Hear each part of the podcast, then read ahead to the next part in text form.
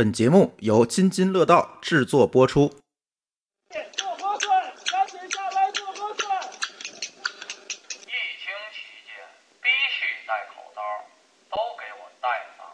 不戴不行。你追我赶的这种感觉，所有的人都在争分夺秒。上次这么抓的是在抗日战争，现在不只是抓南开大学的学生，应该是所有从天津出去的学生。因为你要下楼做核酸去扫码，大家都在连基站的数据，首先崩掉的是你小区那个基站。当时拎着手里沉甸甸的菜和肉的时候，我看着满场的这种情况，我哭了。张颖她经常在朋友圈里发的，反而是她画的画。她是一个喜爱旅游、喜爱读书、都市的女青年。十号病例这件事情是人家自由，人又不知道自己得病，那会不会影响整个的流调工作？我本来去了那儿，我不说了，真的很烦。我真的觉得我后半辈子没法过了，你知道吗？这是一个人与病毒的战争，跟打仗也没啥区别了，会促进很多的，别管是治理体系还是技术上的一些革命。对生活充满希望，对未来充满希望。Hello，大家好，这里是原汤化原食的新一期节目，我是呃位处毒圈中央、腹背受敌的阿福。我是一直在一线忙忙碌碌看着大家抢白菜的一姐。我是过去十四天有管控区经历的小黑。我是又被封在小区在家办公的朱峰。我们这期太不容易了，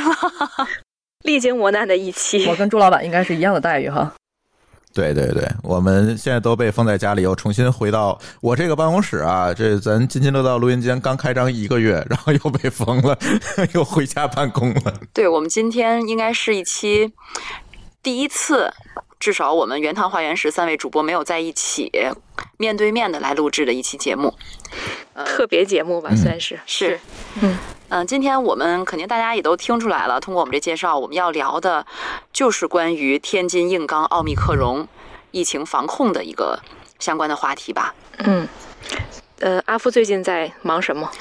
哎呀，我最近天天就是验核酸啊，工作加验核酸，不停的呃，因为大家可能也都看到了哈，天津已经启动了部分区域是两轮，全市是两轮，呃，有部分区域都是三轮甚至更多的这个呃全员的呃核酸筛查工作，所以现在我们大家一项重要的任务就是要保证我们能参与到这个疫情的呃核酸筛查工作当中，每个人要配合做好这个筛查。对，我觉得现在就是每天一睁眼都会有新消息，就而且是特别牵动人心的消息。以前还没有过这么的紧张的感觉。呃，我现在不是一睁眼是晚上不敢睡，晚上睡觉之前在凌晨就会看到一些消息放出来。我可以说一下我经历啊，我们八号的时候，其实在组织咱们节目的集中录音，包括不三不四、津津有味这些节目的集中录音。然后这些主播们就都从北京纷纷的来到了我们家，然后就开始准备这一天的录音工作。然后他们还没到的时候，就发现京南有一就是有两起这个发病了。这这个被查出来了，哎呀，然后我就稍微有点慌，但是考虑到之前中北镇不是刚出问题吗？估计把小区封了，或者把京南封了，也或者他那个镇封了，可能也就解决了，也就没在意。结果我们正在录第二期节目，录着一半的时候，发现哇，怎么有这么多？然后，然后紧接着消息出来，就是说这次的毒株是奥密克戎，然后我就赶紧跟那几个主播说，我说第二天录音别录了，你们赶紧走。如果不走的话，很有可能就被封在我们家了。我们家可没有这么多菜给你们吃。然后他们就走了，然后幸亏他们提前走了，因为他们刚刚到家就高速就开始封控了。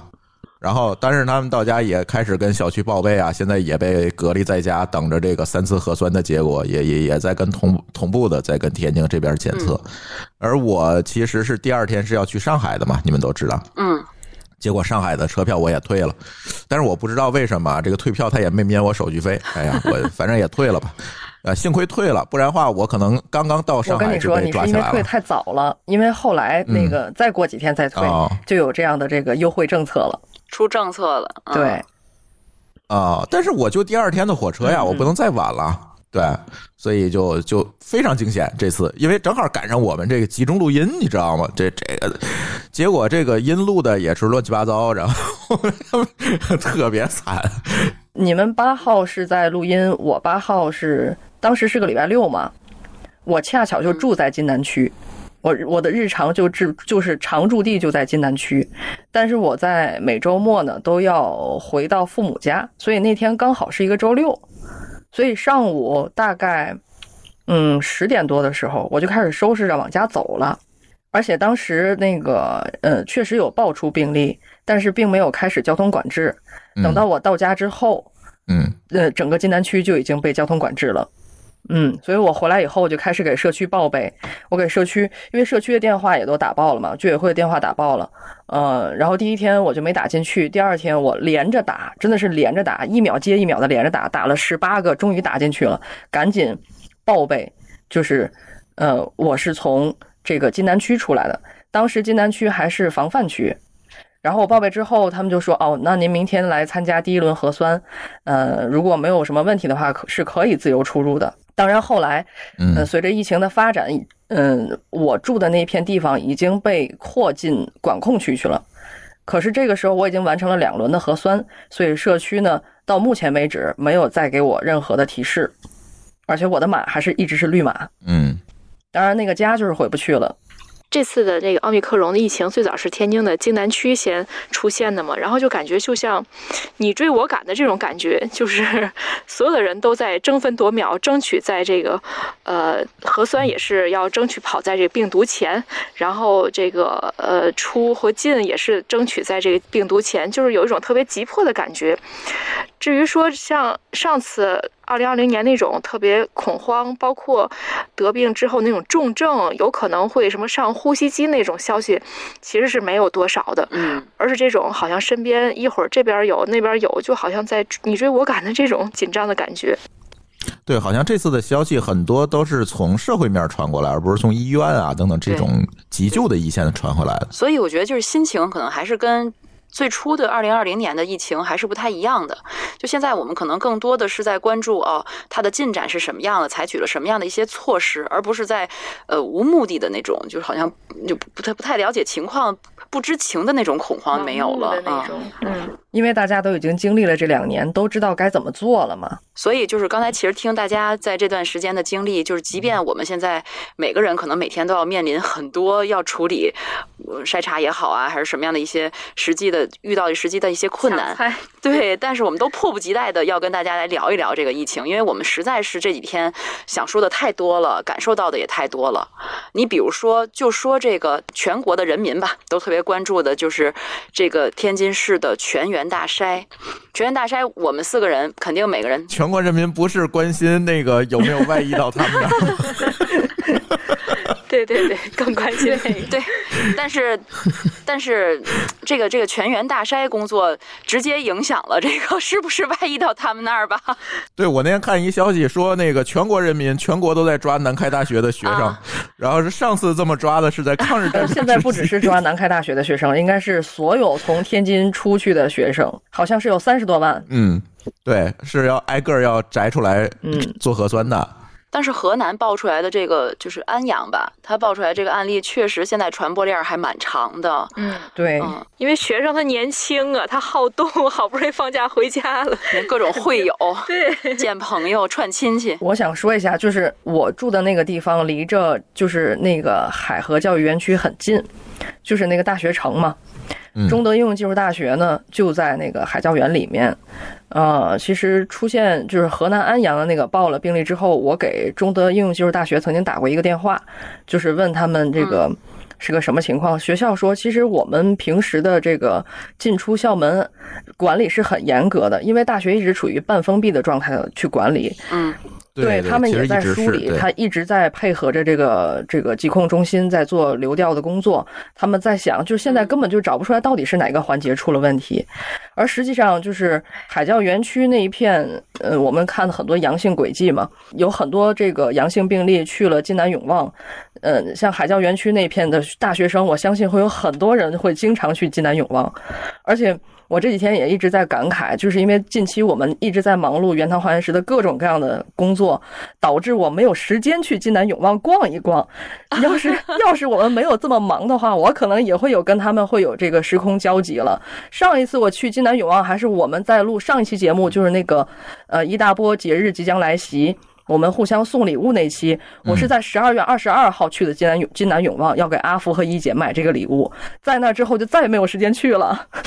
你把这说的跟一个网红打卡地似的。因为确实有很多阳性病例都去了那个金南永旺那个商场。我嗯也有很多大学生，实际上平时的娱乐活动就是在那里，那是离他们最比较近的一个商场了。对，可以跟大家外地的朋友们介绍一下这个京南区是怎么样一个存在。好多同学可能不太理解，为什么会有这么多大学生，而且这次的疫情好像也是都是在学生身上产生的津。南区它是在天津的南边儿，然后我现在在我现在在最南的地方，我再往南就是海边了。然后呢，呃，它是在这个呃天津的滨海新区的南部和这个天津市区之间夹着的这么一个区。天津的很多这个大学在几年前吧，就是把很多校区都搬到了这个。呃，津南区的海河教育园区，所以这个海河教育园区里面非常密集的有很多很多的大学，职业院校是最多的。但是呢，最著名的两所学校是天津大学和南开大学，都会在这里面。那么，天津大学和南开大学在呃在疫情发生之前，有一波本科生已经放假回家了，但是还有很多学生滞留在这个学校里面，现在还还在这个学校里面。但是其他职业院校的学生基本上都放假回家了。其实简单说，就是在津南区里面有一个大学城，是真真正正的大学城，聚集了很多的大学，都聚集在这个区域里面。呃，而且因为有大学城，所以它还有很多的所谓的学区房啊等等，所以很多的小朋友们，呃，家里买房可能也会优先的选择京南区，所以在京南区也会有很多的这种所谓的托管班啊等等这这些机构，所以这次我们也会发现疫情的一个主要的爆发点就是在那个托管班嘛。而且津南区它这几年就是，嗯，生态环境非常好。这这几年它建设那个天津市的绿色生态屏障嘛，而且它百分之八十五吧，我没记错的话，应该是百分之八十五的区域面积都是绿色生态屏障。就是它这个区域周围有很多的新的商品房，包括一些新天津人买房子，可能也会选择津南区，而且它处在就是天津市的中心城区的环城区域，就是环城四区，有四个区是围绕着天津市中心城区的六个区，所以它这个环城区域的位置也相对比较好。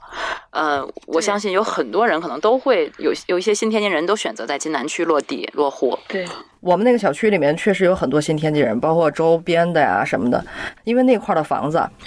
它距离中心城区稍微有一点距离，但是呢，我们自驾或者是坐公交、坐地铁是可以进去，进到中心城区里面。然后那块儿的房子，只要出了环外，就会立即便宜一万块钱起，所以它的性价比还是高的。嗯，他到中心城区开车最多也就半个小时，然后去年不还开了一个国家会展中心嘛，一个大的一个会展中心，也是全国的第三个大型的会展中心，所以就是可以说是天津一个特别朝气蓬勃的区域。对，又有大学生，又有年轻人，又有好的生态环境，对，又有外地的这个新嗯天津人，又有大的会展中心，是一个特别有生机的一个地方。对，但是往往有生机的地方，这个传播性就越强嘛。对，人口流动大，有很多外地的朋友在这儿，然后他又赶着春节要放假的，要回家的。包括这次我们也看到，基本发病面都是在环城区域。市市中心反而还好，你看，基本都是在西青、啊、京南、滨海新区，都是在这些区域会出现这种发病的病例，因为它的人员确实流动的会比较广。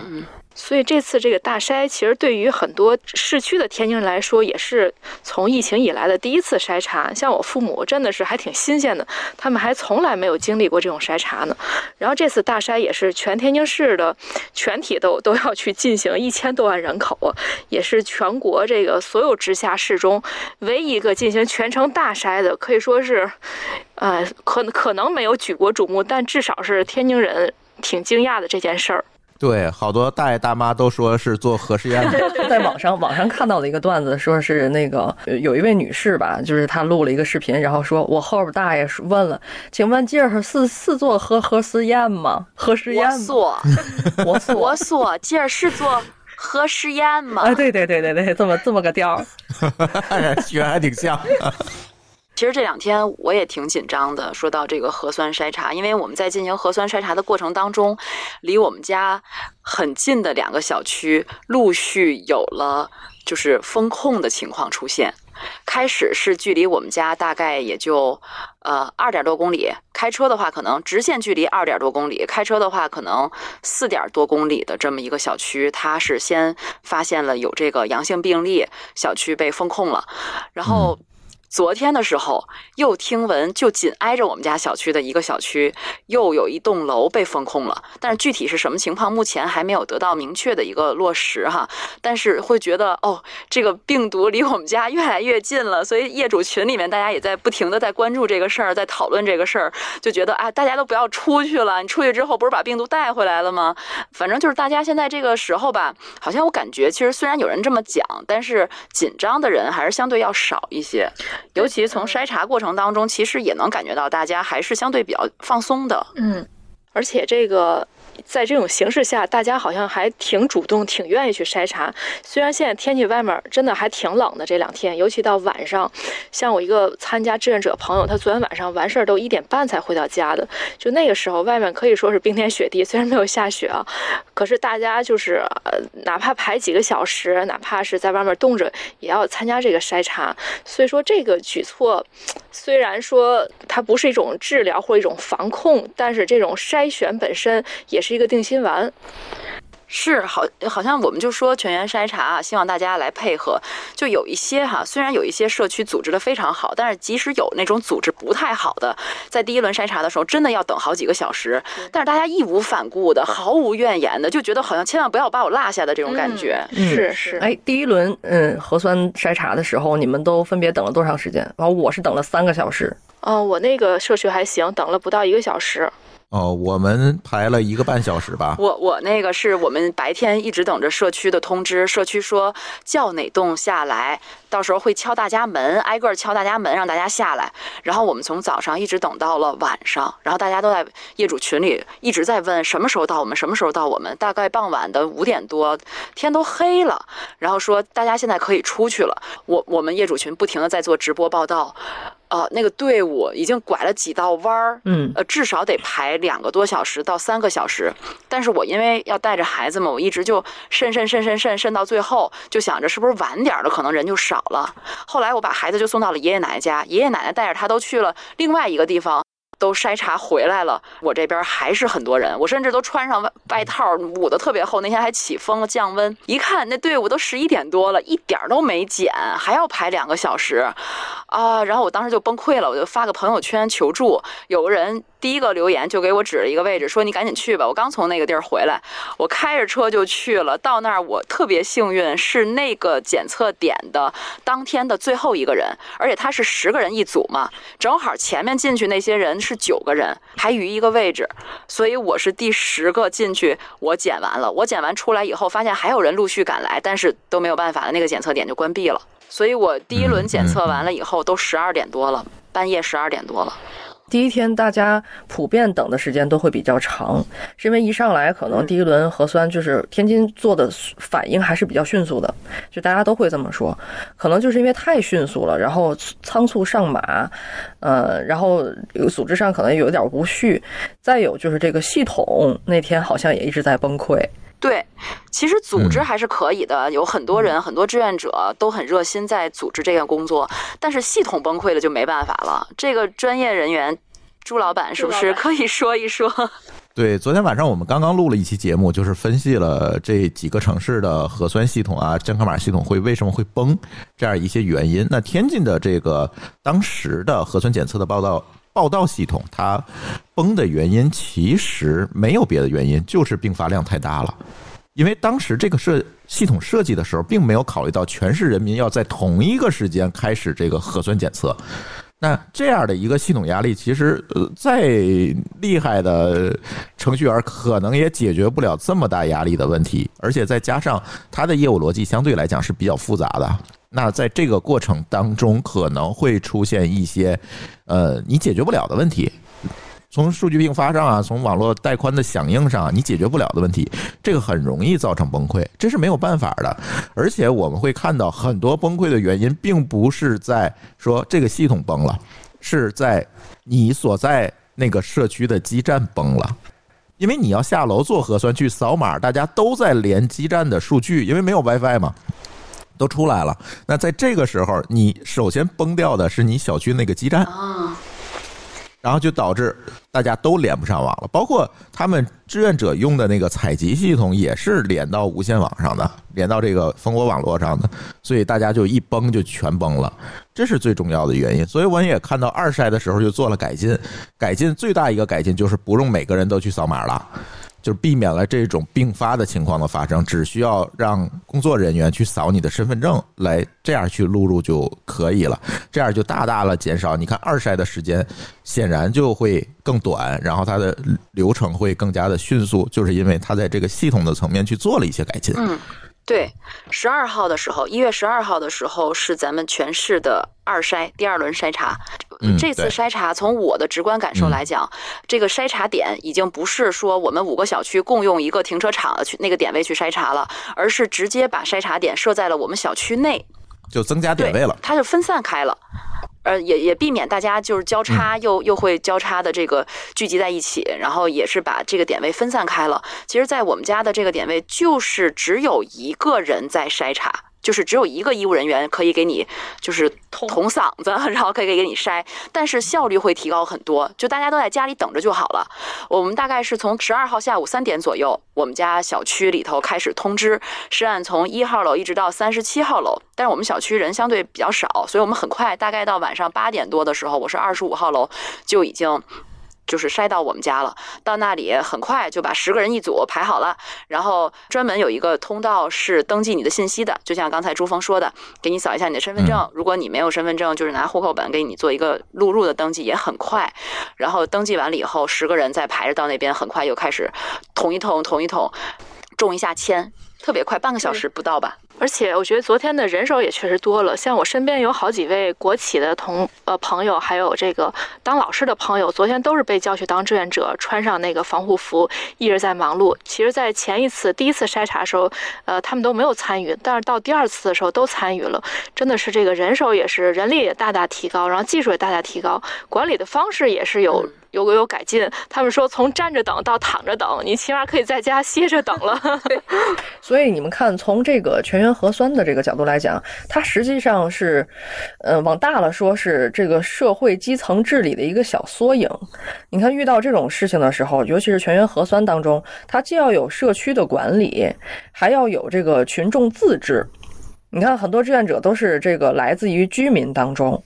然后这个时候就是就看居民是怎么样配合这个社区管理的。你像有一些小区，他们就是，呃，可能大部分小区在第二轮的时候就已经是动态平衡状态了。比如说，我下面呃正在验核酸的人多了，然后志愿者立马就通知楼上正在叫人的志愿者说，先不要下楼。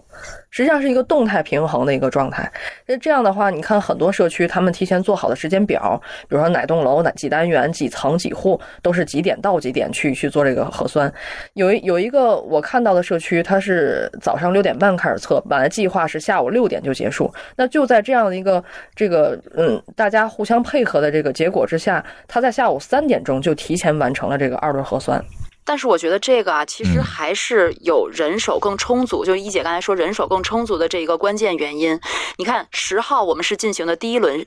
全员筛查，十二号的时候就是第二轮，仅仅过了两天，我们的效率就能提高这么多。你你别忘了，天津市是发布了一个通知，十二号下午机关单位都是要放假半天的，但是那些机关的工作人员并没有说就回家我等着歇着，我等着验核酸了，他们都去基层了。我说一下我的感觉，这次刚才阿福提到效率比较高，我给我一个感觉就是把大家录音的同学都逃走之后，我和舒淇就在家里打开这个抖音，哎，哎我发现今年啊跟去年就不太一样，跟二零二零年不太一样。二零二零年年初的时候，我发现这些信息都是在微博上。今年很多信息其实都是在抖音上，然后我俩就开始刷抖音，然后在抖音里看一下附近的这个动态的情况，然后我就跟舒淇说：“我说你别睡了，很有可能半夜叫起来全民核酸。”然后我就在那儿刷，一直刷到大概是三点多钟，就看见陆续的有这个，比如说西青区的呃企业服务中心，然后这种服务机构就开始说了，第二天停止营业，我们场地要腾出来做核酸。我说大事不好，要做全民核酸。然后紧接着四点零几分的时候，京云就发出来，包括天津电台那个公众号就发出来说，第二天要全民核酸了。然后我说果然啊，咱明天哪儿也别去了，就开始做做核酸。另外，其实我们最关心的是家里菜还够不够，因为他们刚在我们家吃完。就就没有啥菜了，然后我说：“哎呀，有点肉，然后菜不多了。”我说：“这会不会出现西安那种情况？大家抢菜，这就比较郁闷了。”其实更关心的是这个事儿。第二天呢，因为出门做核酸，然后做完核酸呢，我们俩就去。我想就别去菜市场，这个遇到这种事儿应该去大超市，因为它有供应体系。我说咱俩奔超市。然后就到我们家附近的人人乐超市一看，哎，东西没少，都有，绿叶菜也好，肉蛋奶也好，没被抢空啊，没看货架都空了，都还好。然后我俩也就没太操心，反正也稍微多买了一点吧，就万一呢，对吧？就稍微多买了一点绿叶菜啊、肉啊、肉蛋奶啊，我俩就回来了。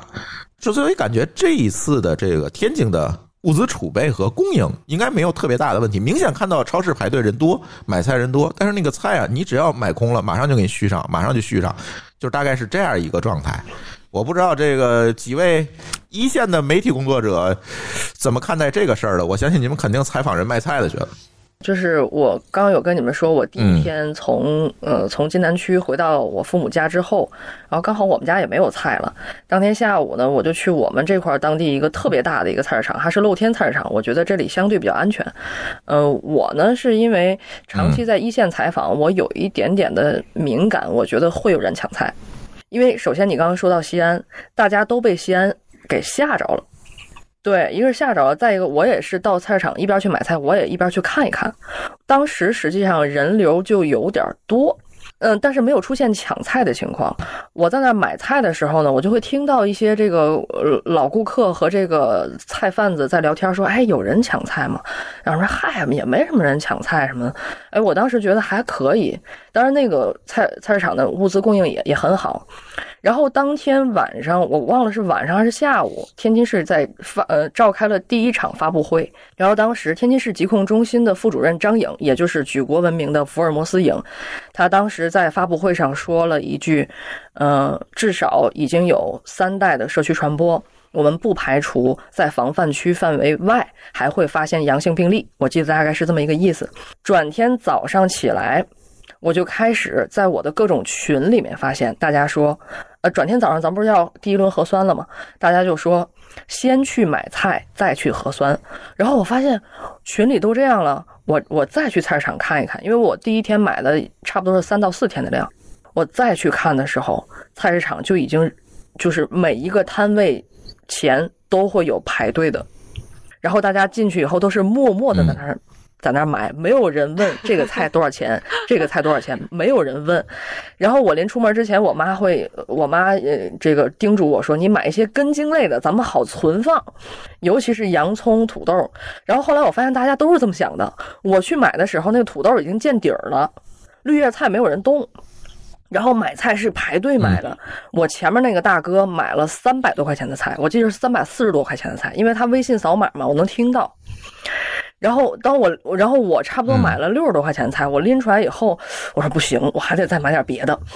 然后我就去买肉，买肉那块儿，大家全都围着那个肉摊儿，是围着一圈儿，等着那个切肉的再给他们切什么的。然后每个人都都都那个急的不行。然后那个切肉卖肉的一一边在说，谁也别催，催也没，我也我也来不及，我也我也忙不过来，谁也不许催。然后你知道当时我我后来我跟一姐和阿福说，就是我当时拎着手里沉甸甸的菜和肉的时候，我看着这样满场的这种情况，我哭了。你说的温柔点儿好。就是那种哭是是，我我跟你说特别的复杂，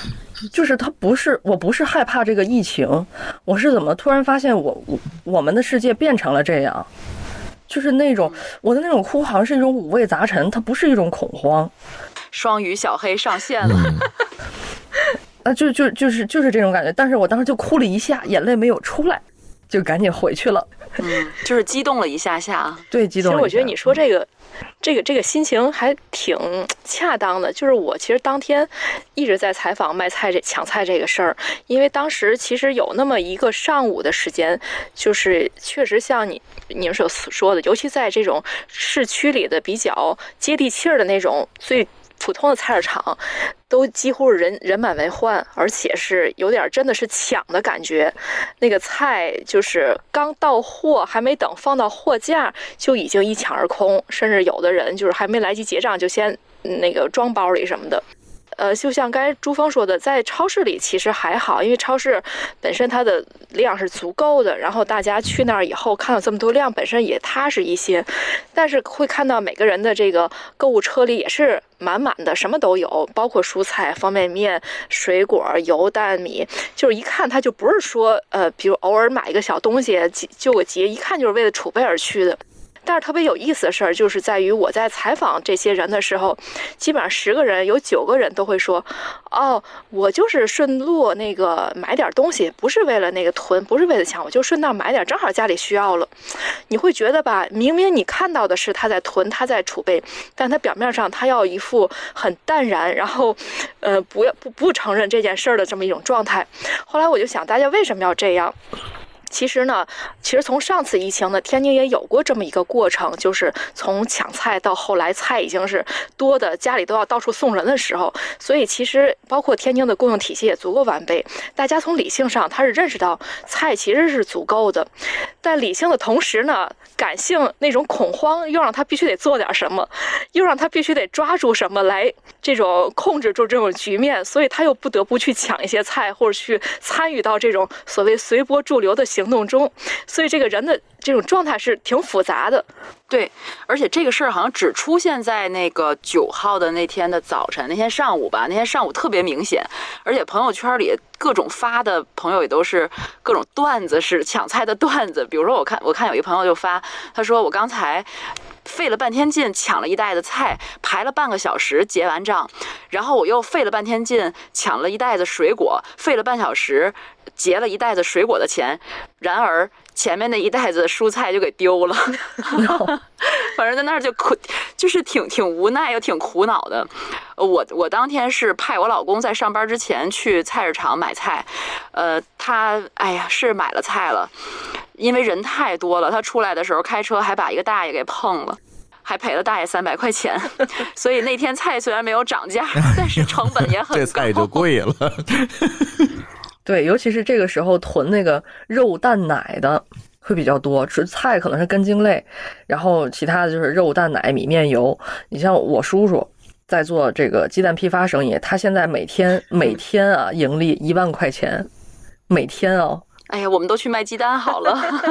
所以你看，那个在呃市场中抢购的大多数都是老年人，或者说中老年人吧。嗯，他们也那我是什么呢？们的这种那我是什么呢？你你你是不是判在家里的这种要求下派你去的嘛？对吧？哦，好吧，就是 你还非得把自己归到 中老年人那堆儿里去是吧？的人他有误解。不是咱们也有也有年轻人，年轻人是在 电商平台在抢，就是我觉得是不同人的不同的这种状况。呃，比如说中老年人，他这个会有这种遗留的这种记忆，比如说经历过挨饿的时候，经历过抢购的时候，所以他本能的他就是只要出点事儿，马上就先去抢菜。但是现在年轻人也加入了，反正我是觉得可能是受西安的这个事情的影响。嗯，真是被这事儿吓的，嗯，嗯，有点儿是。对但，实际上后来来看，后来来看，就是天津的这个物资保障一直是没有问题的，对吧？其实就是呃，有所谓的这个卡点的时候，也基本上在前一两天的时候。当时的问题主要在于呢，就是外地的车辆运菜的车辆进天津之后，他再回去他就很麻烦，所以一些司机有的时候就是他运输菜的过程中，在半路就掉头回去了，因为他但凡到了天津，首先天津要他。呃，前四十八小时的核酸证明，四十八小时之内核酸证明，然后到天津卸完货，他再回去，有可能他的健康码就变颜色了，或者他再回去，他可能就要被隔离十四天，这样的话就是影响他的赚钱，所以说当天。真的有一阵儿的白菜价格从一块多一下涨到四块多，也是咱们很多人恐慌的原因，就是在于人突然回去不不来卖菜了，然后很多人这个菜商就说我给你加价，我加价来买行不行？但是加价人也都不卖，就说我不会为了加这几块钱，我后十四天我都出不来了。嗯，就那个时候挺恐慌的。现在多少钱一斤的白菜？现在还已经回归了，就是其实这个也是一个比较成熟的方式了，就是呃政府方面去协调开这种所谓的通行证。这个通行证呢，就是比如天津的政府会跟山东的政府啊、北京的政府等等去协调，呃，会给这些专门每天去运输蔬菜、运输这些米面粮油、生活必需品的司机的大车开一个通行证。那有这个通行证呢，往来就不会给卡不不会被卡住。就这件事儿其实是已经比较成熟了，而且他们现在已经开的很多了。所以说，天津现在市场上，呃，基本上就是什么都有，没有任何的缺货的这种情况。而且我看今天群里已经有人在说。准备转让前两天抢购的方便面，谁家要？就是 抢多了。哎呀，我要。所以是这些大车的司机来到天津之后，他担心的其实是回到家乡，比如从寿光拉菜过来，回到寿光，然后寿光给他隔离十四天，然后就这十四天其实他就没有收入了。他其实是担心的这件事儿，所以这里就是存在于他来天津，然后回去，我们得保证他不会被寿光隔离，是这概，念吗？就是首先它是不能被隔离，同时其实对于寿光来说，他也不希望他的蔬菜就滞销了，因为这这个链儿是一个供需双方长久的这种关系。如果天津真的是咱们节衣缩食，天天吃土豆，不吃各种蔬菜了，寿光也失去了一个很大市场，所以当地政府也是希望能够打通这个通道的，所以就得想办法去怎么畅通这个事儿，但是又不能让这个事儿散乱的发生，就不管这个，随便来来往往来来往，那样也会出问题。嗯，嗯，所以要去建立这么一个绿、嗯所谓绿色通道一个机制，哦，就是政府背书了呗。对政府背书，嗯，嗯，所以我们现在就能吃上一块多钱的大白菜了八毛，今天有八毛的。啊！真的啊，我刚我看们家没有鸡蛋了。不是不是，我刚看群里有人在议论说今天已经降到八毛了。对呀、我们现在说的还是我们在这个疫情发生地在天津，我们遇到的这个情况。我那天听朱峰说，说好多人还买不着，在外地也买不着好多食品了，是吧？对这个情况其实蛮有意思的。从疫情发生的第二天一直到昨天晚上，我看一直有人在发，在北京的最关键的、最最典型的就是在北京的罗森里买不到原麦山丘的，就是他们的面包了。就罗森里面的面包都不见了，然后仔细一打听呢，发现其实很多食品生产企业都是在天津。在这个过程，尤其现在所谓特别火的那个概念叫新消费啊，这个所谓新消费品牌的生产基地，它新消费它是一个，它宣传可能是通过互联网，它叫新消费嘛，通过互联网，通过抖音，通过网红去宣传，但是最终它得把这个产品做出来卖给大家，对不对？那在生产的这个环节里面，很多的厂商其实都在天津。这个时候，天津一旦发生疫情，影响的其实并不是说天津人买不着东西了，而是外面的人买不到天津生产的东西了，而他们之前其实并不知道这些东西就是天津生产的。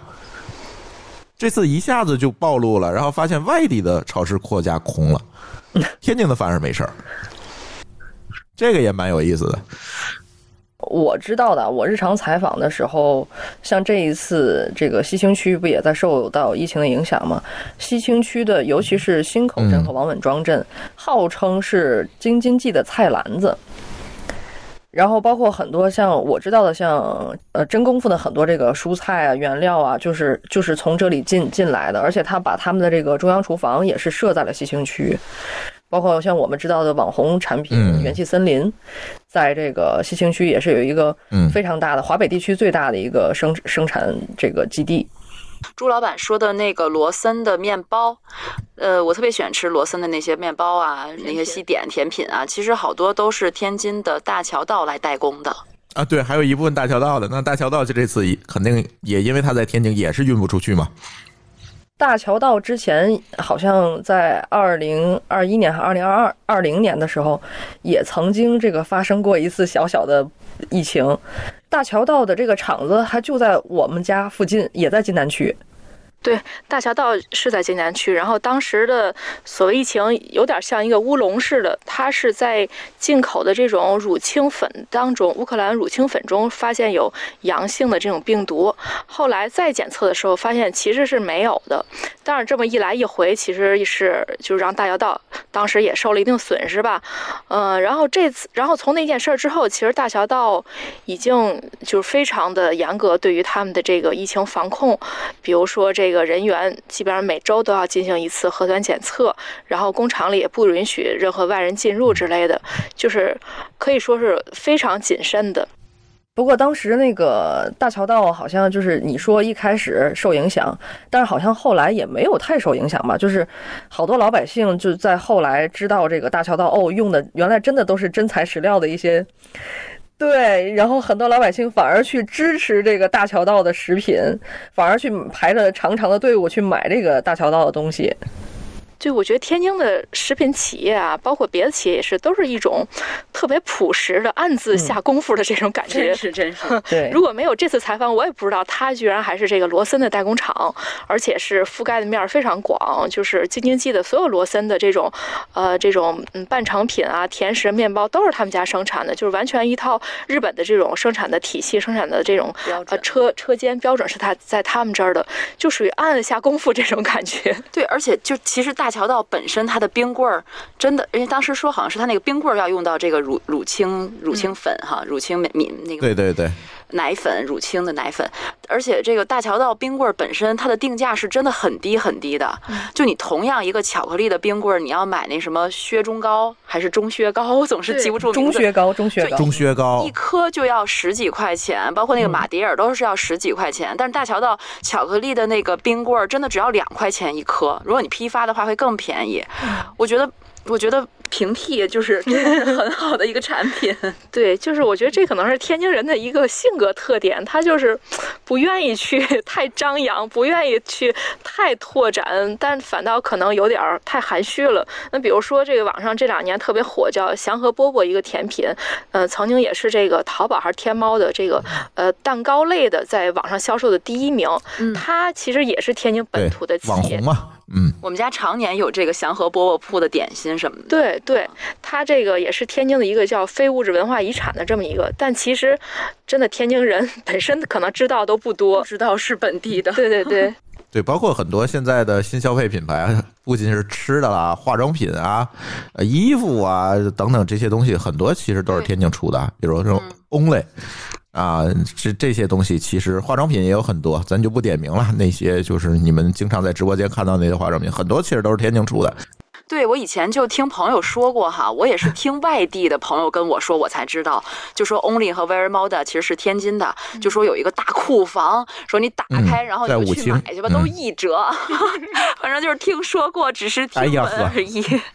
对，因为天津本身这个当年也是中国的这个轻工业最发达的城市之一嘛，就有很多这个特别好的基础，不管是食品行业、服装行业，还有这种化工行业。你知道，就包括现在天津一直有一个小小的展会叫冰淇淋展，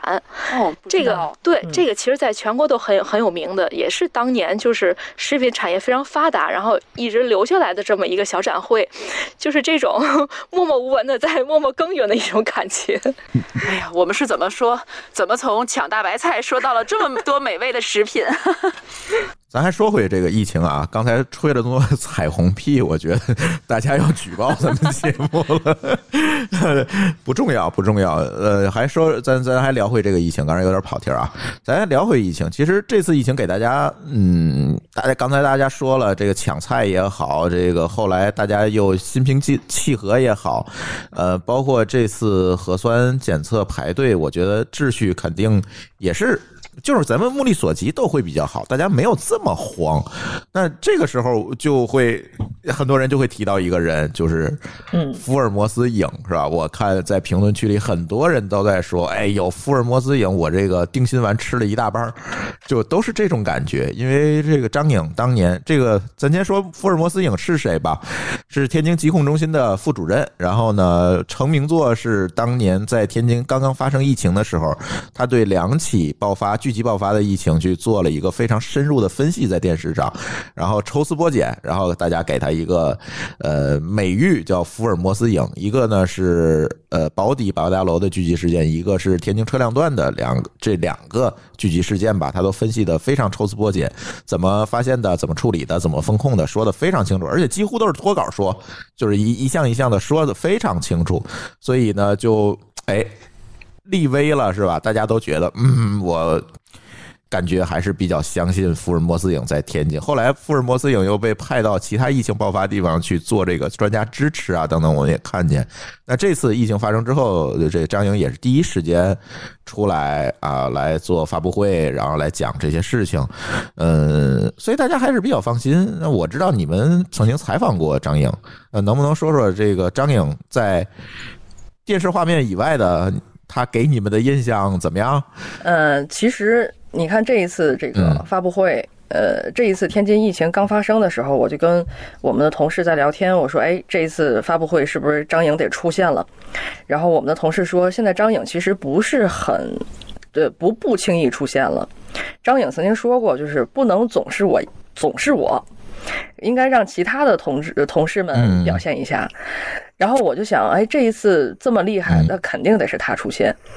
呃，果不其然，第一场他就出现了。然后更搞笑的就是我在网上看到一些这个评论，有一些网友就说是外地的网友说，我们盼着看天津发布会，嗯是因为纯正就是希望看到张颖，就是看张颖来断案。嗯嗯嗯。实际上，我觉得就跟大家喜欢看那个嗯福尔摩斯系列，或者喜喜欢看这种这个悬疑片的这个这种感受是一样的。对，大家就是觉得这是一个爽剧你看这一，次张颖出现之后，我觉得他嗯好像跟过去没有太大的变化。嗯、实际上在呃，她就是进入大家视线之后，我曾经采访过她一次。就是他火了之后，我曾经采访过他一次，是在，呃，好像是二零二一年，当时，呃，咱们国家举办了一个对这些这个在抗疫一线的这些人员的一个表彰大会，然后呢，他们从北京回到天津来之后，我呢是在这个他们集体乘车回来这个大巴的门前等着。然后其实他也不认识我，他下车之后我就把他薅过来了，我说张主任，张主任，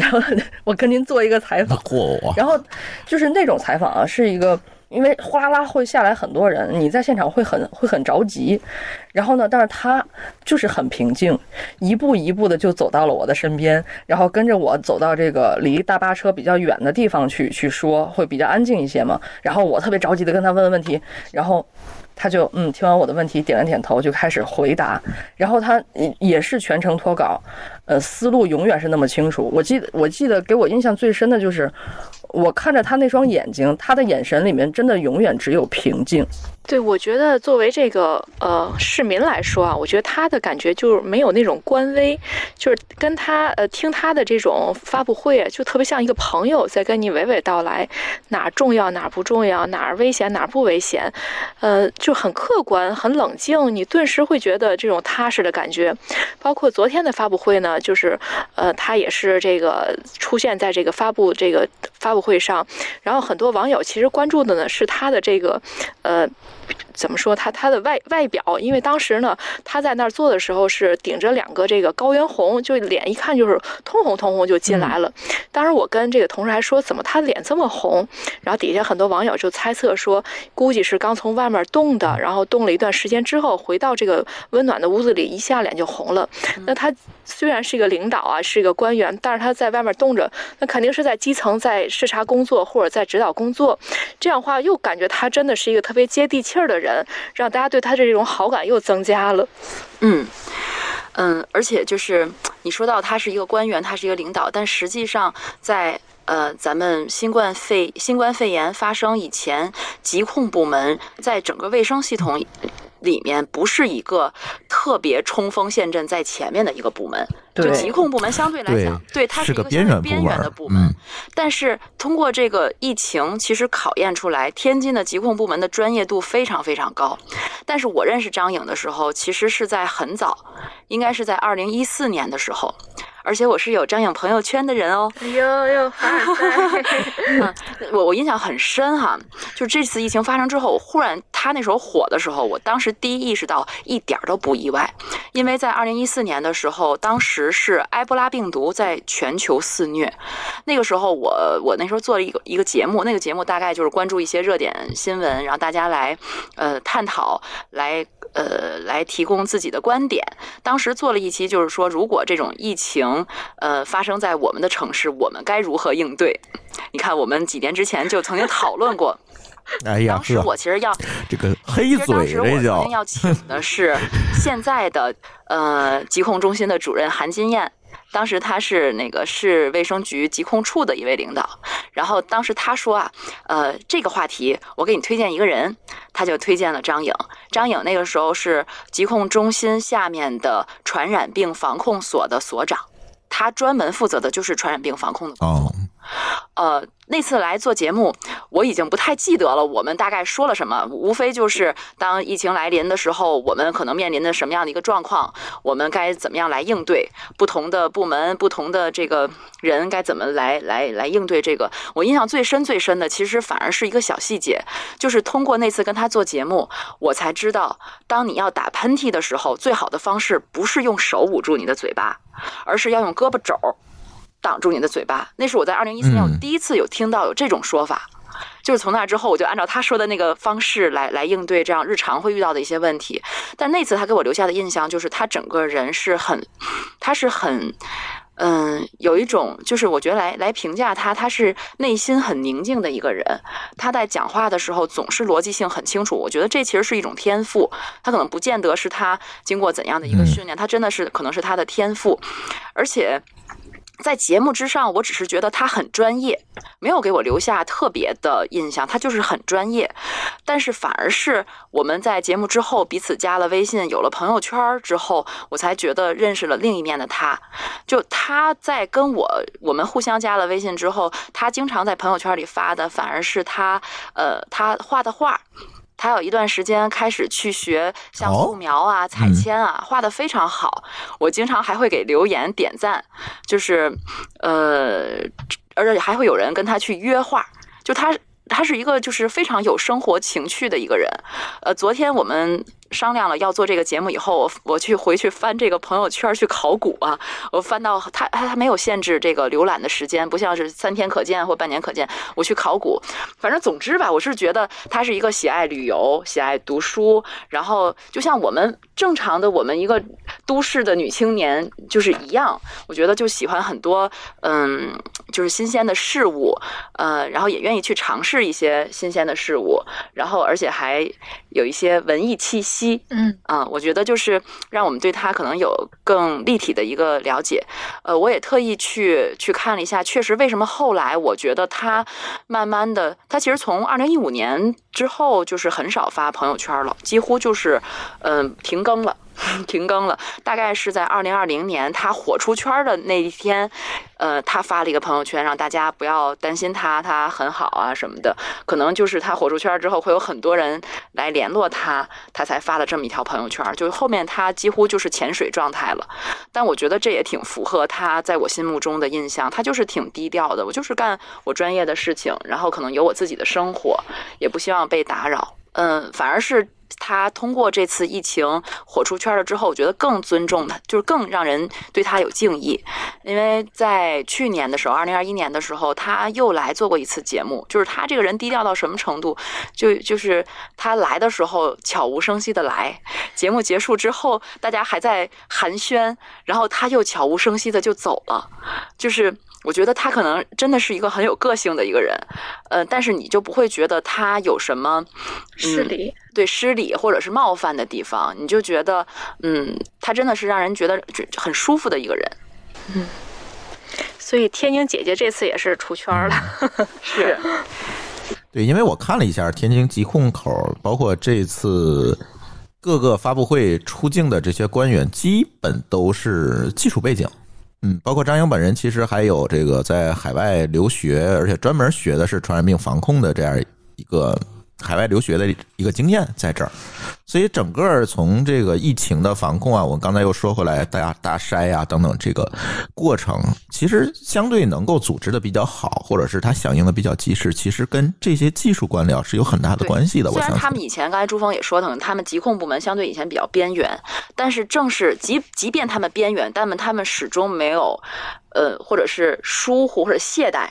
他们还是要始终保持着他们的专业性，才能在我们突发城市突发疫情的时候，能够马上的顶上来，马上的去发挥作用。你知道西安，呃，在前段时间西安疫情特别严重的时候，我在网上还看到说不行，我们向天津借一下福尔摩斯用用。不借，我们不借。对，但是其实你看，我也看到了这些说法，但是你看，其实这个问题并不在这儿，因为这是一个整个城市治理体制的一个问题。你不是说我空降一个人就能把整个的体系变得更加科学，其实这是整个的一个社会系统联动的问题，它不是一个单单点的问题。而且这次说实话啊，也出现了一些不太和谐的地方，。有一个十号病病人的那个行程，简直惊呆了。就是他当时是去了若干个天津的著名的商场、著名的饭馆儿，然后那个跨年夜、圣诞节什么也没闲着，就是当时在网上真是疯传。对，但是我觉得这是人家的自由啊，我我觉得这个十号病例这件事情就是有一些争议，我觉得这是人家自由，人又不知道自己得病，他如果知道自己得病了这么去浪的，那那有公安部门管他，人家又不知道自己得病，但是去哪是人家的自由。但是在这个时候，我们也发现好多不和谐音符，就是这哥们儿的个人信息就被泄露了。包括照片什么就都被发出来，你别管人家是怎么回事儿，对吧？这这个有很多说有小三儿啊，这这，我觉得这个东西都无从考证的事儿，你把人家的个人隐私去泄露出来，去发在网上，我到现在我也没看见说是谁发出来的，怎么来处理这个事儿，我觉得很不好。你这种情况其实会产生很多连带的反应，比如说将来流调到你你的身上，你会不会思考这个问题？我的隐私，我不想说的东西会不会被泄露出来，被网暴？那会不会影响整个的流调工作？我本来去了那儿，我不说了，那这个事儿就很夸张、很恐怖了。当时这十号病例这事儿，虽然就可能很多人抱着吃瓜的心态去看一些网上的消息，但我觉得当时真的觉得。这个挺挺吓人的啊，对就是如果这件事情发生在我们身上，那可能很多人会觉得我可能不怕感染阳性，但是我更怕我的轨迹被暴露。嗯，呃，我感觉好像每一次就是每一次疫情，好像都会出现类似的情况。对，我觉得这也是我最我对我最烦的就是这一点，你知道吗？真的很烦。呃，在二零二一年九月的那，我好像是九月吧，去的厦门。去的厦门，然后呢，我从厦门回来以后的转天，厦门就开始报病例。可是那几天的网报就已经开始了，因为那个厦门的那个传染源是在那个莆田嘛，当时就是一直在传这个莆田是从国外回来的这个病例，他从国外回来的，回来以后在在在在在家里就是待不住，然后就各种浪啊什么的，然后就各被各种网暴。我真的从厦门回来之后，我会很担心。呃，首先我担心的就是我怕我的隐私会被泄露，其次就是怕我哎，嗯，对，由于我从厦门，比如说带回来了什么，给我所在的城市带来了麻烦，我真的觉得我后半辈子没法过了，你知道吗？真的会有这样的担心。就 是就是因为每一次都会都会出现这样这样的情况。你说我们换位思考，你像这一次被被网暴的不只是十号病例，还有那个孩子，哦，对，我看那个他是一号病例，是个小孩儿嘛，然后网上已经采访这个孩子家长说，那个哦，他也不知道，也是那个这个这个意外这个患上这个疫情的，那请大家不要再网暴什么的，就是可能大家也是情绪无无处发泄，无处宣泄，就说照着某一个人就猛去猛猛烈去谴责人家，但是对于这个人来说真的是无辜的，尤其是在你的信息也被暴露的情况下，包括这个这个十号病例，他的这个比如说婚恋的什么，就是，哎呀，一下就成一个社会问题了。它不是一个疫情问题，是一个社会问题了。就难道真的要扩散到这个程度吗？就是他这个这个去了这么多地方，难道就是这个这这个要要要受到法律的这个这个谴责，去法律的惩罚吗？就是就成了一个就社会事件了，感觉是。而且现在我觉得不光是个人的这个行程被暴露，个人信息被暴露，包括企业也是。刚才像提到这个大桥道，他当年那个虽然也是。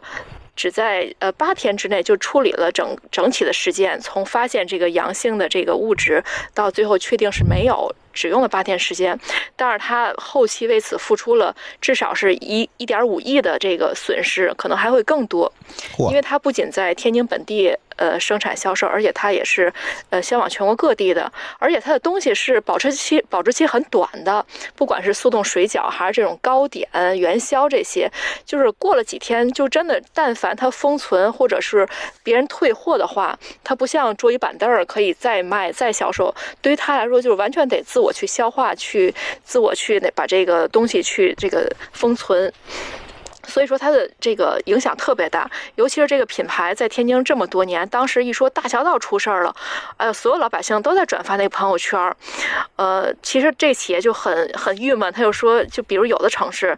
即使有类似情况，他不会把这个具体的呃公司的名字暴露出来，可能会说位位于哪个区的某个企业出现了什么疫情，大家注意什么的，而这个这次这个大桥道就啪一下就爆出来了，而且只是它的其中一款产品，但是因为它爆出疫情，所有的产品、所有的品牌都受影响。当时这个企业老总都真的快哭了，说他觉得有可能企业就此就破产了。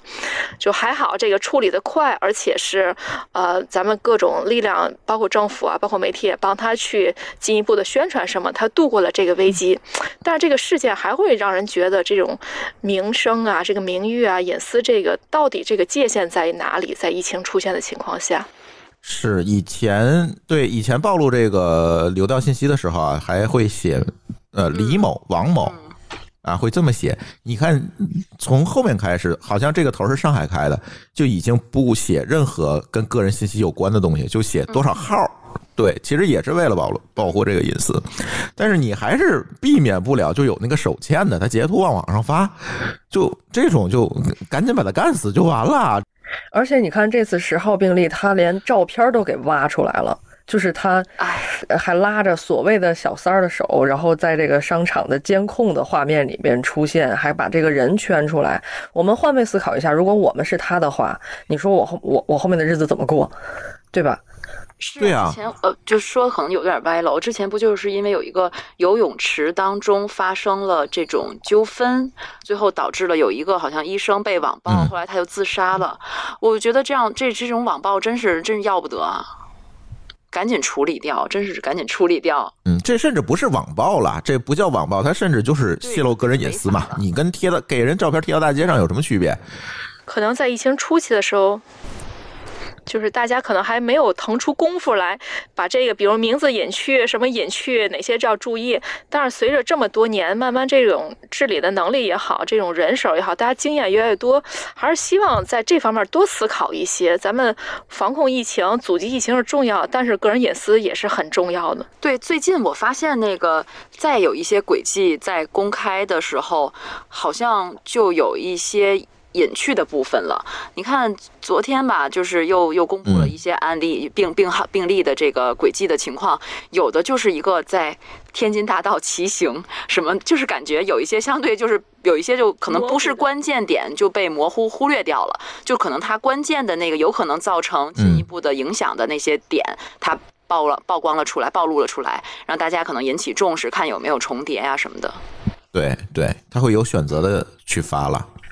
就是说，通过这个大爷骑行这个例子吧，就说现在其实所谓的轨迹的向公众来公布这个轨迹，也是在不断的调整的过程当中，也是有目的性的在保护这些确诊的病例者的他的隐私。我是觉得是这样哈，但是你从整体来看，天津这次的。嗯，迎战奥密克戎应该说不只是本土病例的第一次，在之前的时候，呃，在国内发现奥密克戎的阳性患者也是天津首先首先发现，当时是境外输入的病例，而且是全闭环的管理，当时这个事儿就感觉就翻篇儿就过去了。但是没想到在二零二二年刚开年，我们又要硬刚这个奥密克戎，而且出现了三代以上这个传播的本土病例。其实对大家来讲，我觉得从心理上来讲，多多少少还是会为这个事情有所担心、有所担忧的。对，而且奥密克戎它跟其他的毒株的区别还比较大。就为什么这次我们一定要在四十八小时之内把这一遍大筛做完，就是因为它的传播是太快了，就是它两三天可能就会要翻一代，两三天翻一代。如果你不快速的把人摁住，快速的把筛查做了，那有可能社区内传播又会多出来一代，这个量就会翻着翻的往上走。你看海外这次就非常明显，就我们因为有很多海外的听友嘛，呃，他们纷纷的就在微信群里说啊，我确诊了，就就就他非常快，非常快的，所以这次他把他摁住了之后，我会发现，哎，幸亏可能。当然，这个事儿也不能立 flag 是吧？大家说，幸亏这个奥密克戎是在天津被首次发现，可能还会有这样一个城市的这样一个能力，我去摁住它。你要在其他地方发现，可能它隐秘传播的这个时间可能会更长。所以在这种情况下，而且我们说回奥密克戎这个毒株，其实它这次我们看到，包括我们海外听友得病的经历，包括这次我们天津的这些病例的情况，其实它的症状相对其他的毒株而言要轻得多了。所以在这个过程当中，我们会发现它症状比较轻，是吧？我们很多海外听友这呃吃两片布洛芬熬几天，可能也自我隔离，它就过去了，也没有出现任何说上重症监护室啊、上呼吸机这种情况，跟病毒早期不一样。而且从传染病的这种流行的规律来看，也是它的这种病毒的流行一定是越传它的症状越轻，传播力更强。它因为它要活着嘛。病毒它要活着嘛，它一定要要要去这么去干才行，而且隐秘性也会更强。那这种情况下，我们现在的防控措施是天津这次把它摁住了。那如果在全国都这么来一遍，那大家是不是都能这么去摁？它要付出的代价，保护大家生命安全的代价，是不是已经超过了大家在生命安全上的损失了？这个现在。可能我们也是我们后面给咱出的一道考题，呃，是不是还有必要这么去干？呃，是不是这么干还有极高的性价比？我把大家封封闭隔离了，然后能够保证社会的正常运营。那如果大家都只是一个说没有这么重的症状，如果数据能够证明，因为天津这次的数据也是非常重要的，其实我都在等天津这些病例的数据。如果都没有症状重症，都是轻症，甚至说接种完疫苗之后，它的重症率是在明显的下降之后，那我们的防疫政策会不会？会有相应的改变，这个也其实是我们更加拭目以待的一个事情。这一次可能会影响到，就是咱们国内如果其他城市再次硬刚奥密克戎的时候，天津可能会有很多的经验和样本会提供给其他城市，可能我们我们会有一套新的方法和机制出现。是，嗯，应对策略会调整。对，它一定得有新的机制。对，因为你不能保证每一个城市都能在两天之内把所有的核酸都做完，包括天津，它其实也没有在四十八小时之内都做完，它这结果也是陆续出的，因为它这种这种短期快速大量的检测其实太难了，而且成本也太高了。那比如说，我们现在想象一下，全国有五个城市同时出现病例了，那你怎么办？你都大筛，全国的设备都。可能都不够他这五个城市去用的，那你这种挤兑，这种防控资源的挤兑，可能比重症监护室的挤兑，到时候可能更加可怕。然后，另外就是说，这个疫情，这个咱们下一步怎么应对的思考。同时，这次疫情，包括呃，二零二零年疫情，也给了社会本身一些，包括科技，包括社，包括社会治理一些，呃，倒逼的一些的成果。比如说，像昨天我看有的网图是这个筛查的时候用上无人机，是不是还会有这种无人卡车这种智能化的各种手段？包括这次呃，这个大筛时候数据的整理遇到一些问题，可能也。在不断的完善中进一步提升了。对我们家小区已经开始用京东的无人车送货了。对，它也是为了避免接触。对，包括刚才你们说的这个菜运菜的这个问题，你看大车司机不愿来是因为他怕隔离，但是现在实际上有一些公司，国内的一些公司在做无人驾驶的大货车，就是你从服务区给他送上去，他就自己开到下一个服务区下来，再有人把他开走就行了，中间这一段是不需要人的。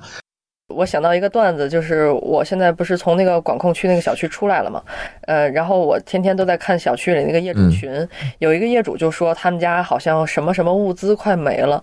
类似是奶呀还是鸡蛋啊，我忘了。然后但是不是那个我们那个画了圈的，呃，去不了那种可以拿货的地方去拿嘛。然后但是说有一个交界处可以拿，但可能人到那儿去交界呢，会会比较麻烦。然后这个我们这个这个邻居呢，他是一个孩子。妈妈，他就说：“哎，我儿子有遥控车，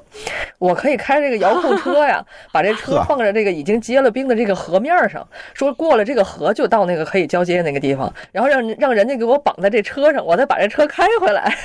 你看，这是人啊，在这种极端情况下，他也会各种选择这种呃自制的这种高科技手段吧，这也算是。”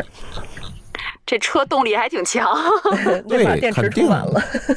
现在大家有一个理论说，你看这每次科技的进步、社会治理的提升和迭代，都是因为战争发生的。一次大战、二次大战，我们包括计算机技术、IT 技术本身，其实也是二战和冷战的结果嘛，是通过战争发现的，就是出现的这些技术的革命。那你看。如果我们把疫情看作三次、第三次世界大战，是不是也会催生很多治理机制上、科技上的一个进步呢？我觉得这个还很有意思的话题，这是一个。没想到啊，这是一个人与病毒的战争，跟打仗也没啥区别了。嗯。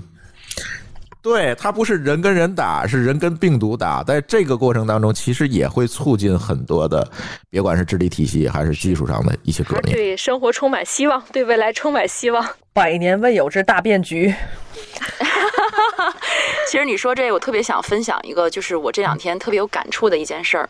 在二零二零年的疫情发生的那个时候，其实咱们的道路上。武汉是一个道路上都空了，但是天津其实也是道路上都空了。嗯，就那个时候，我经常在外面采访，我在外面跑，就路上特别空。你知道那个时候我会特别伤感，我经常会。你也哭了？对，我经常就没有哭，但是我经常会哽咽，或者是那个眼泪就一下涌上来了。就你在等红灯的时候，一下看到原来这么繁忙的街道就是这么空。其实那个时候很多城市的人可能都会有这种感触，但是这次今年的这次天津的疫情。我来的路上依然很空，我还在给一姐他们发微信，我说哇，好好空荡荡啊，就都没有人。但是你心里再也没有那种哀伤的感觉，或者那种那种伤感的感觉了，就是一种啊，很快就会过去，因为现在空了，我们就能可能会有效的控制住这个病毒的传播，我们很快就会迎来光明的那一天了，就真的是这种感觉，就是心中充满希望的，嗯。节目最后啊，我因为我们这期节目在录音的时候也征征集了一下网友的提问，我们的听友也给我们的这些媒体在一线媒体从业的主播们留下了很多问题，看这些问题你们能不能回答啊？呃，有一位听友叫。呃，叫一，这是机课上的一个听友。那他说他想了解那些小朋友感染后，家人有没有发生或者过度担心？因为无症状感染者都有可能发生一些并发症和后遗症吗？肯定会担心，但是家人都被隔离了呀。就是你，你是真不会聊天儿，你知道吗？这个，这个我觉得还是没法回答吧。专业的这种医疗的，他到底有没有后遗症？其实还是要观察后面的这个，从临床上观察这个后面的一个。走向，我觉得现在我们也没法回答。当然，我作为一个孩子的家长的话，我肯定会非常非常担心。嗯，我宁愿这个事情发生在我的身上，我也不愿意发生在孩子的身上，哪怕他有千万分之一的可能性有后遗症，对吧？嗯，当然这个还要相信医学吧。对我原来采访过张伯礼，因为张伯礼他从武汉出来之后呢，嗯，后后后面他定期还要去武汉。我说他回去干什么呢？我就问他，他说那个还要做这个新冠肺炎患者的后期康复治疗，对他们还是需要一定的康复周期。可是呢，当时武汉的那个毒株和现在奥密克戎已经不一样了。那有关奥密克戎的结果，我们还要有待结果对待出，对吧？毕竟我们这一次是第一次。对，因为他的症状轻嘛，那他会不会有很重的后遗症？这个很多都不好说的。而且我觉得，对于孩子来说，更重要的是心理健康。就是你说孩子从小到大得点病也。不奇怪。但是疫情，尤其现在这种网暴也好，社会关注度也好，其实对孩子的这种心理压力会特别大，肯定比成年人更大。所以我觉得这种包括他康复以后，怎么去更快的融入社会，更快的能够得到其他小朋友的包容，然后呃重新回到他的生活中，我觉得这个是更值得关注的。呃，这位朋友同时还问了，那些跨城通勤的人们大概是什么规模？这可能也是大家关心的，就是天津到北京之间每天有大量的人员的往来，呃，城际列车的运力好像是一天上万啊几万人，甚至十万人的这样一个规模。那这些人会不会把这些病毒散播到北京？我们现在其实目前还看不到，我觉得。但是现在管控确实越来越严了，，没有没有办法说，包括嗯核酸证明。规模很大，嗯，京津往来规模很大。反正啊，我是觉得天津和北京之间啊，几乎就是在平时它就是一个城市的感觉。这个因为我每天都都来回折腾，这我非常熟，因为我去北京非常快，半小时就到了，比从北京东边到西边坐地铁还快呢。所以经常就去，就有点啥事儿，就可能就出门就上火车了。就经常是这样，所以这个人员往来是非常频密的，所以这个事儿对北京确实也是蛮大的一个考验。就我我要是北京人民，我觉得我也挺焦虑的，说实话。嗯，哎，还有一个同学问的问题，我觉得蛮有挑战性的。这个同学也是极客上的，叫 Handmade，然后他说，如果不幸得了这个奥密克戎，不想吃中药，可以不吃吗？这个问题都好难回答。但是我觉得还是遵医嘱吧，因为这个疫情现在都在定点医院进进行治疗，也不是说自己想吃什么不想吃什么能决定的。对还有最后一个问题啊，我觉得这个问题其实也是我关心的。这位同学问，特别想知道，要是主人集中隔离的话，家里的宠物有没有人照看？目前我知道的是没有人管，都是主人自行备足粮和水，剩下的就看宠物的造化，能不能熬到主人平安回来。要还是要有主人，还有要是主人不幸确诊了，那家里的宠物会怎么处理？我们养宠物的人特别担心某孩子的安危，而且天津一直对宠物不怎么友好。这最后一句，我觉得我不太同意啊。对，然后。哎，这这个问题，你们有没有采访过社区？他们这这个有没有一些处理的预案呢？说，预案是没有的，我觉得。呃，但是我之前有采访过到那个天津，嗯，在之前有过一轮疫情，是在那个东江的那一次，也是社区里面有传播嘛。呃，然后当时呢，这个呃，整个小区的人都被拉走隔离去了。呃，当时我我我目睹目睹了，有的人就是集中隔离的时候是带着狗一起走的，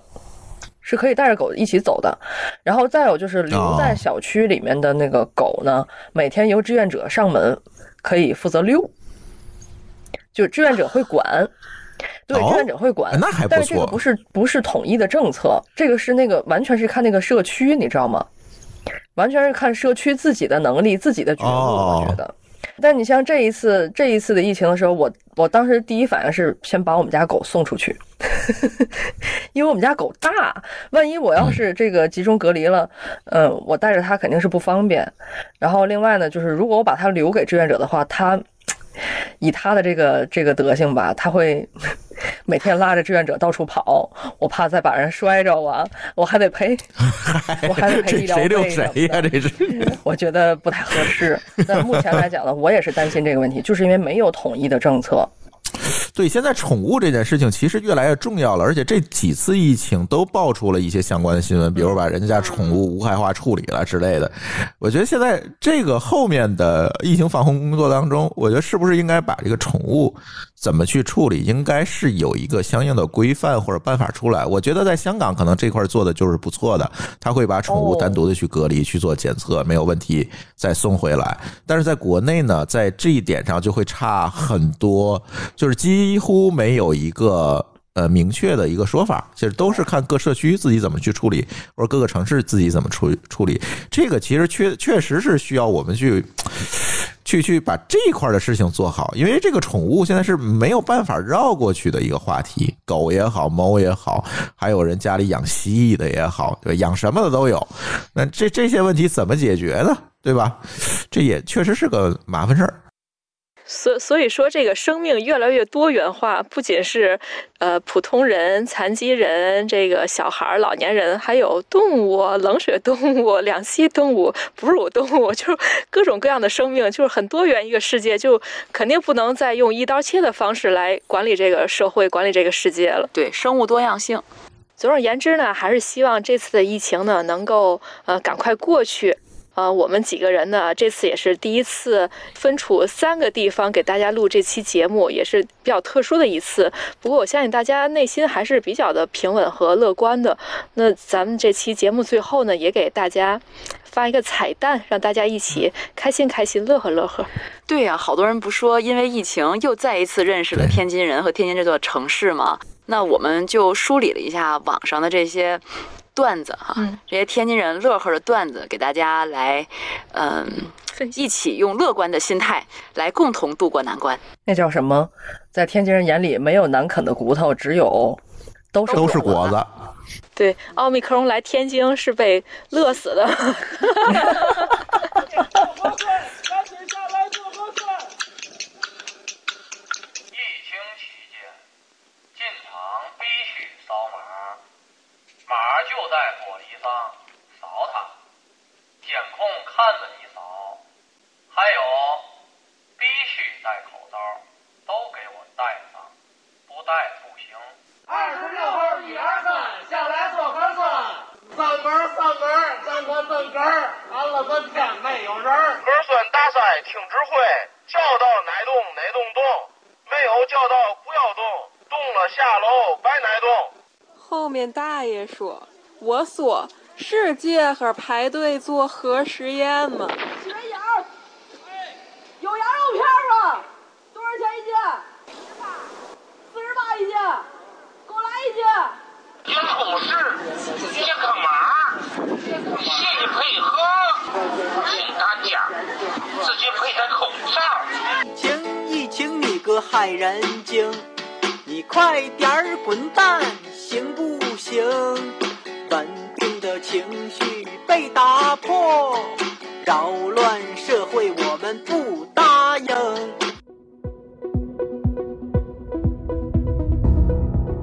感谢您收听本期节目。本期播客节目由津津乐道制作播出。你也可以在我们的官网 d a o 点 f m 找到我们的更多内容作品。如果您喜欢我们的节目，欢迎在微信、微博、朋友圈等社交媒体转发分享。您的分享对我们而言十分重要。如果您希望与我们互动，可以关注我们的微信公众号“津津乐道播客”，天津的津，欢乐的乐，道路的道。在关注后按提示操作，即可加入我们的听友社群。